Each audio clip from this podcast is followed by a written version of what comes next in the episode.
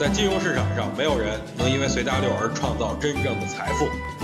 在交易上，必须要有独特的见解，才能在投资市场里叱咤风云。大家好，我是王彪，我为自己代言。我记得之前跟大家说过一次，行情是有引导性的。当股市上涨的时候，会让所有人看不到风险；但当股市下跌的时候，也会让所有人看不到希望。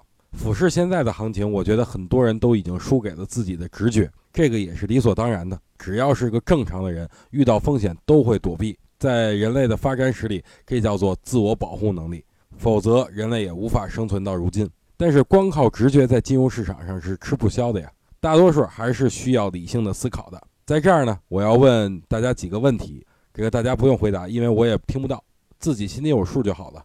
第一个问题啊，您觉得中国经济真的？会变得很糟糕吗？第二个问题，您觉得三千点下方买股票，您真的会深套吗？第三个问题，您觉得现在所有人都不看好股市，但股市为什么不暴跌呢？